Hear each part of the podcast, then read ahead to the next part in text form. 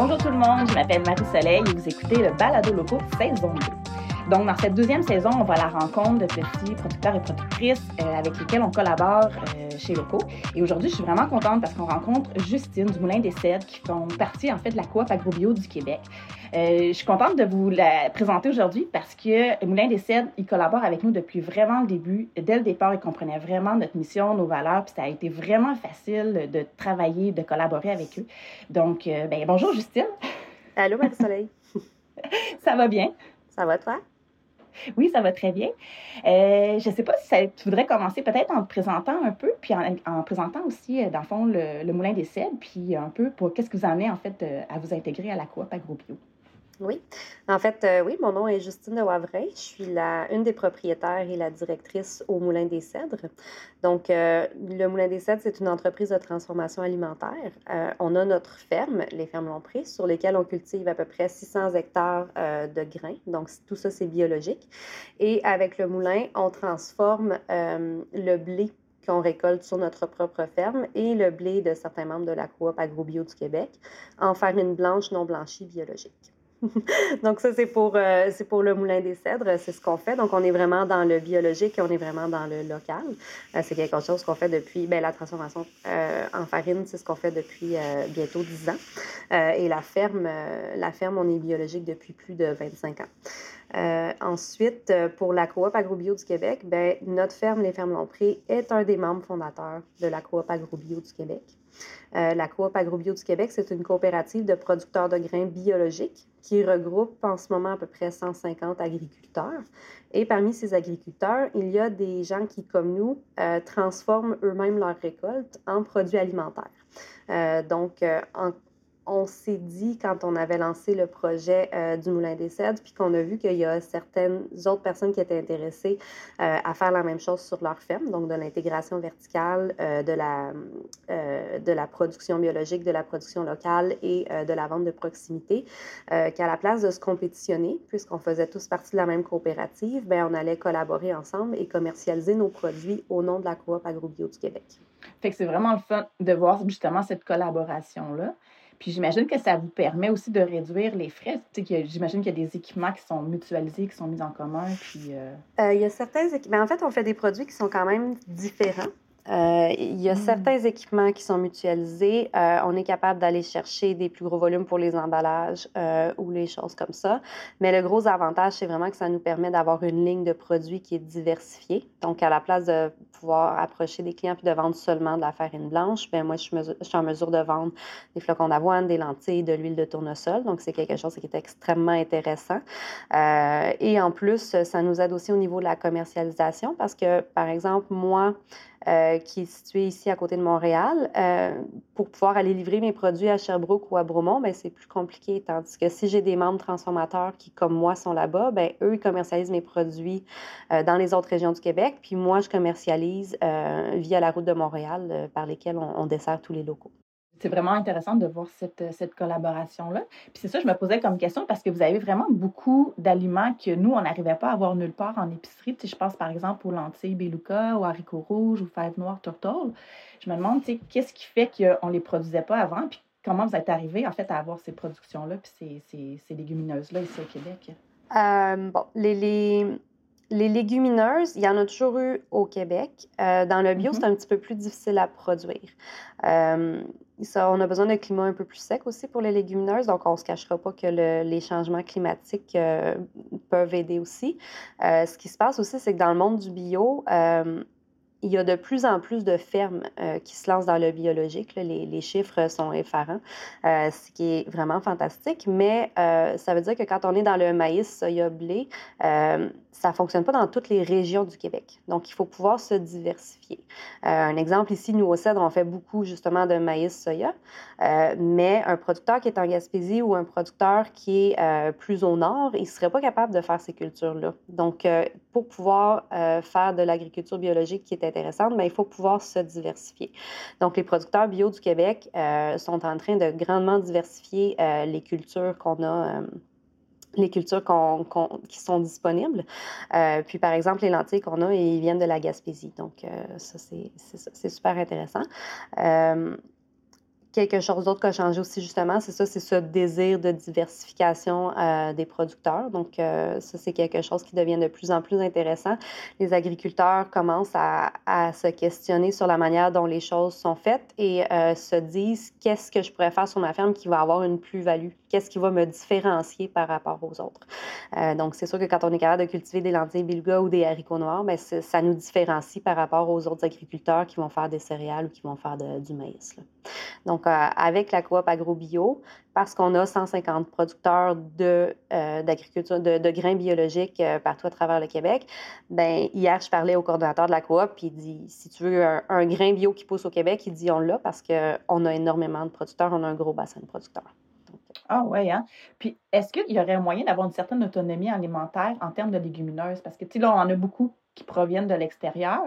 Mais là, tu sembles dire en fait qu'il y a comme une espèce d'engouement, puis il y a vraiment un mouvement pour en développer davantage. Mais est-ce qu'on a un territoire qui est fait en fait pour euh, être capable de. Hmm. Euh, excellente question. Euh, je pense que je ne sais pas pour les légumineuses nécessairement, mais je sais qu'au Québec, on produit énormément de soya pour l'alimentation humaine. Donc ça, c'est une excellente source de protéines. Donc si on était capable de, de, transformer ce soya-là ici puis de le vendre sur le marché local, c'est sûr qu'on on serait capable d'atteindre un plus haut niveau d'autonomie alimentaire. Pour l'instant, il y a beaucoup de soya qu'on produit pour l'alimentation humaine qui est exporté euh, soit au Japon, soit vers les États-Unis pour la transformation, puis qui nous revient ici une fois transformé. Euh, mais ça, c'est ah, juste... pour vrai? c'est comme ça que que le monde fonctionne.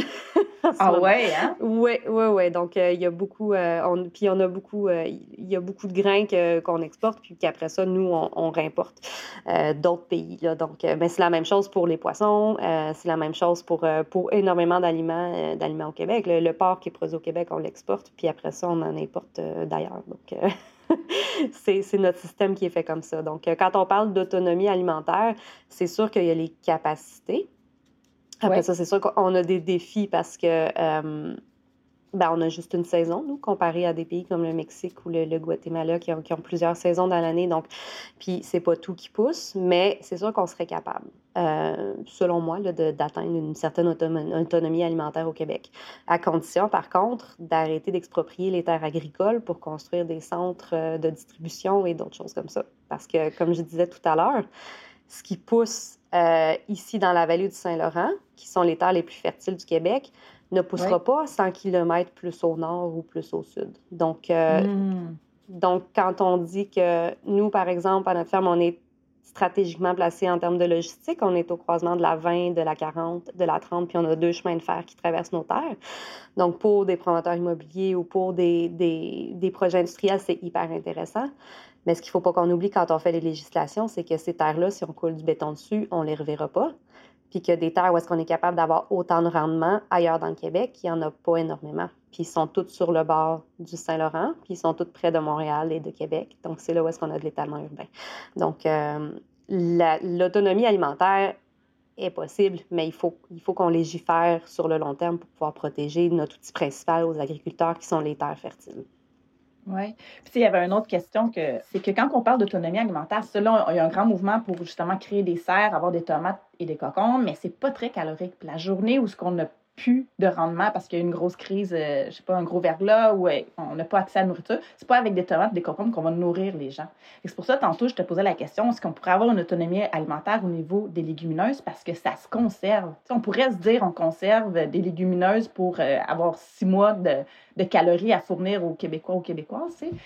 Mais j'entends ce genre de réflexion-là nulle part. je voulais savoir, est-ce que c'est le genre de réflexion que vous avez, vous, en tant qu'agriculteur, surtout dans votre domaine? Là?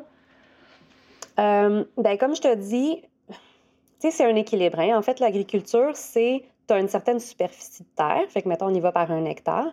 Et puis après ça, ce qu'on veut, c'est pouvoir produire le plus et le mieux possible sur cette même superficie. Euh, avec les légumineuses, les rendements sont pas. Écoute, je ne suis loin d'être une spécialiste des légumineuses. On a fait quelques lentilles ici sur la ferme, euh, mais tu sais, on va avoir des rendements de peut-être une ou 1,5 tonnes à l'hectare. donc de légumineuses. Tandis que si on se lance dans une culture comme du soya, euh, ben là, on peut tomber à, à 3, à 3 tonnes euh, en bio. Puis si on se lance dans le, dans le maïs en bio, ben on, peut, on peut monter jusqu'à 8 tonnes à l'hectare. Donc, quand on parle de quantité de nourriture, c'est sûr qu'il y a des cultures qui fournissent beaucoup moins euh, de nourriture, qui demandent plus au sol, puis qui, qui fournissent moins que certaines autres. Euh, Ceci dit aussi, si on vise euh, l'autonomie alimentaire, ça va en prendre des tomates et des concombres parce qu'on veut pas une population qui a du scorbut non plus. Ça va nous prendre des hein? vitamines. donc, c'est sûr que c'est intéressant de développer au niveau du maraîcher avec les nouvelles technologies, puis peut-être de la géothermie, des choses comme ça, d'avoir des serres, puis d'être en mesure d'approvisionner la population avec des, des, aliments qui ont des vitamines puis qui sont frais. Euh, pour les légumineuses, tu as totalement raison, c'est quelque chose qui se conserve, mais je pense que je suis pas assez au courant euh, du marché mm. puis des capacités de production du Québec pour dire on va viser l'autonomie juste avec les légumineuses. C'est pas c'est pas quelque chose que je sais, mais je sais par exemple que les rendements sont moindres. Puis ça c'est quelque chose aussi qui fait en sorte que c'est beaucoup plus cher parce que ton coût de production, ben tu sais quand tu passes ton tracteur une fois pour aller semer, euh, que tu sèmes justement du maïs qui te met 8 8, euh, tonnes à l'hectare ou que tu sèmes des légumineuses qui te ramènent une tonne à l'hectare, mais c'est le même passage puis c'est le même prix. Donc, euh, donc, c'est pour ça aussi que les légumineuses locales sont, sont plus chères. OK, parfait. Euh, question pour toi assez large. Mettons qu'on te demanderait un peu c'est quoi ta vision du futur de l'alimentation au Québec? Est-ce que, est comme, mettons, on te donne le. Tu peux faire les vœux que tu veux. Là. je peux faire les vœux que je veux. OK. on est vers euh, quoi, là? Quand on a lancé le projet avec la coop AgroBio du Québec, euh, nous, on s'est dit, on a à l'époque, on avait une centaine de producteurs. On a 100 producteurs de grains bio. Si ces producteurs-là, il y en a 20 15 euh, ou euh, un certain pourcentage qui décident qu'ils transforment leurs produits directement à la ferme. Donc, à la hmm. place de tu produis ton grain, tu envoies ton grain chez un broker, donc euh, quelqu'un qui, qui, va faire le commerce du grain. Ce broker-là va l'envoyer chez un transformateur. Ce transformateur-là va l'envoyer chez, mettons, si je prends l'exemple du blé, il va le renvoyer chez un boulanger, qui va envoyer ça chez un distributeur, qui va envoyer ça chez un détaillant. Puis après ça, on va avoir le pain rendu chez nous. Si on était capable de court-circuiter un petit peu tout ça. De se dire, la personne qui fait les grains, à la place de le transporter, de le vendre à un broker puis de le vendre à un transformateur, si était capable de le transformer elle directement, puis si était capable de l'envoyer elle directement chez un boulanger, euh, ça, ça, aurait l'air de quoi notre, notre système alimentaire? Je pense qu'il serait beaucoup moins brisé. Nous, on le voit pendant la pandémie. Euh, on l'a vu pendant la pandémie. On le voit aussi maintenant avec les problèmes d'approvisionnement pour la guerre en Ukraine, euh, parce que nous, on est approvisionné, complètement local. Euh, le téléphone commence à sonner beaucoup plus parce que les gens qui s'approvisionnent habituellement à l'extérieur, ben là, ils commencent à avoir pas mal de difficultés. On voit que les prix augmentent. donc, ça, c'est un problème. Puis après ça, il y a aussi au niveau de la planète. Quand on a fait affaire avec Loco la première fois, on a rendu, dû remplir une fiche, puis dans la fiche, il nous disait c'est quoi la distance entre ton champ puis mon magasin? Euh, puis je pense qu'on était à 46 ou 52 km ou quelque chose comme ça. Tandis que si j'avais pris mon blé, que j'avais vendu à un broker euh, quelque part en Ontario, quelque part au Québec, qu'il avait envoyé chez un transformateur euh, aux États-Unis ou, même ici, on a fait la farine, mais puis qu'il l'avait après ça, qu'il l'avait retransporté chez un boulanger et tout. Je veux dire, c'est à la place d'avoir des produits qui font des zigzags puis que chacun se prend une marge euh, à chaque fois qu'il y a une étape de transformation, ben on est capable d'avoir des prix qui sont non seulement plus intéressants, euh, et en plus, on est capable de transporter les produits plus facilement puis de se garantir des approvisionnements pour, pour nos clients. Là. Donc, euh, donc ça, mm. quand on a lancé le projet avec la coop, moi, ce que j'imaginais, c'était comme une espèce de de carte du Québec où est-ce qu'on a comme un membre transformateur, donc une personne qui transforme les produits puis les grains de sa région euh, par région du Québec, puis après ça, qui distribue dans un rayon de 100-150 km autour de lui, puis qui est capable d'approvisionner. En tout cas, pour le grain, c'est quelque chose euh, qui demande beaucoup d'efforts, en fait, puis qui demande beaucoup, euh, beaucoup d'audace aussi, là, parce que quand on est un agriculteur, on n'est pas un transformateur, donc c'est une nouvelle entreprise, puis c'est un nouveau travail, puis c'est un nouveau savoir-faire qu'il faut complètement développer. Mais je pense qu'on on devrait être capable d'y arriver, c'est juste que c'est le genre de de rêve qui prend du temps à mettre en place. Fait que si je comprends bien, juste pour être sûr que j'ai bien compris, dans le fond, c'est qu'on aurait des transformateurs qui couvriraient, dans le fond, euh, qui, qui, rendrait, qui couvrirait une certaine région géographique. Puis après ça, on aurait un mm-hmm. autre transformateur pour une autre région. Fait que finalement, on aurait un réseau de transformateurs. Puis ce que j'aime, c'est qu'au lieu, parce qu'on est, on est en affaires toutes les deux, souvent le message qu'on a, il faut que vous deveniez gros. Puis vous grossiez, puis vous mm. grossiez, puis vous grossiez. Puis en fait, ce qu'on se rend compte, on a beaucoup de petits producteurs aujourd'hui avec la pandémie que financièrement, c'est très difficile parce qu'ils ont tellement grossi, ils ont tellement de frais fixes que dès que les demandes, les ventes descendent, ils, sont face à la faillite. Fait que là, ce que je comprends de ce que tu me dis, c'est qu'au lieu d'avoir le paradigme de il faut tout le temps croître, en fait, il faut essaimer, il faut multiplier. En fait, il faut trouver notre bonne grosseur puis multiplier, en fait, le nombre de joueurs, en fait, sur le territoire. Moi, je crois beaucoup en deux choses. Euh, c'est la coopération. Je, je ne comprends pas la compétition. C'est pas quelque chose que mon cerveau est en mesure d'absorber. Euh, donc, je crois énormément à la coopération. Donc, je pense que c'est possible, de, en collaborant puis en coopérant, euh, d'atteindre de, grandes choses. Et la deuxième chose auquel je crois, c'est des entreprises à échelle humaine. Mm. Je pense qu'on est, on est capable d'offrir euh, une qualité de vie. Je pense qu'on est capable d'offrir euh, des salaires euh, intéressants. Je pense qu'on est capable d'offrir des produits de qualité, puis quand même de faire des volumes intéressants, mais en maintenant des entreprises à échelle humaine. Donc, moi, je le dis souvent, l'objectif de, de la coop agrobio, c'est pas de la coop, de, mais nous, de notre entreprise, le Moulin des Cèdres, c'est pas de, noyer le Québec avec de la farine, de la farine du Moulin des Cèdres. En fait, nous, on a, produit, on a fait notre projet pour être, avoir une capacité de, de 1000 tonnes par année. Une fois qu'on a fait ces 1000 tonnes-là, ben, s'il y a quelqu'un qui est euh, à 200-300 km de moi puis qui est capable de prendre le relais, ben tant mieux. Parce que, Je suis vraiment d'accord avec toi, mais j'ai l'impression que ce discours-là, il est vraiment révolutionnaire dans le monde des affaires. puis ça, ça prend peut-être plus de femmes, d'hommes et de personnes comme nous qui, qui mm-hmm. visons nous, on a souvent utilisé le terme sobriété heureuse, genre, c'est quoi le mode de vie que tu vas avoir, c'est quoi ton point d'équilibre, puis une fois que tu as atteint là, ben après ça, peut-être d'autres gens à développer leur point d'équilibre, puis... Euh, c'est exactement ce qu'on qu'on essaie de faire avec la coop. Dans le fond, on est, on, pour l'instant, on a trois membres transformateurs qui sont quand même assez bien établis. Euh, après ça, si on est capable d'inspirer puis d'aider et d'appuyer les autres à pouvoir faire la même chose, euh, c'est un petit peu ça le plan de match pour nous. Oui. Ben écoute, je trouve que ça termine bien notre, entretien. oui, super. Euh, est-ce que tu avais un dernier message que tu aurais voulu passer aux gens? Qu'est-ce qu'on peut vous souhaiter pour la prochaine année? Comment que les gens peuvent vous soutenir? Euh, je te laisse le, mot de la fin, chère Justine. Ben, ce que je dirais, c'est informez-vous. Euh, c'est toujours un peu compliqué d'identifier qu'est-ce qui vient du Québec. Mm. les, les, étiquetages sont un peu confus. je pense qu'il y a une valeur dans le local qui, est une plus-value extraordinaire pour la planète, pour, pour les communautés. Euh, mais c'est assez compliqué d'aller euh, d'aller voir. Donc, euh, juste de, de s'informer, de, de, vraiment poser des questions, puis de dire le produit que j'ai en ce moment, est-ce est qu'il est vraiment, tu sais, moi, une bouteille d'huile d'olive qui est étiquetée aliment transformé au Québec, pour moi, ça, ça cause la confusion. Euh, donc, euh, il y a une plus-value dans les produits qui ont été, qui ont poussé sur nos terres. Euh, il faut juste, faut juste s'informer pour être sûr, pour être sûr qu'on se fait pas avoir par les mauvais étiquetages. Oui. Puis, peut-être en complément, là, dans la première saison, on avait fait une entrevue avec Véronique Boucher qui a écrit euh, un, livre Comment cuisiner sans recette. Et là-dedans, elle donne plein d'alternatives. Par quoi remplacer des produits qui viennent d'ailleurs par des produits qui sont qui sont produits ici au Québec. Là. Fait que je pense que ça peut être une belle euh, alternative, un bel outil.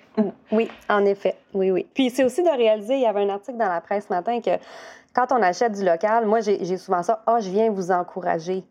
Mais, mais c'est pas juste ça, en fait. Quand on achète des produits locaux puis des produits des producteurs locaux, c'est pas juste ah je vais encourager le petit fermier qui est au coin de la rue. Souvent c'est des entreprises qui sont qui sont importantes, qui sont gigantesques les euh, mais, puis, peut-être il y en a y en a des plus petits aussi, mais je veux dire le fait de dire ah je vais vous encourager en fait c'est pas d'encourager juste la, la, personne qui à qui tu vas acheter le concombre ou les carottes ou le, le, le, le paquet de farine, c'est d'encourager tout un renouveau dans le système de l'alimentation. On voit que notre système qu'on a là, pour l'instant, il est assez...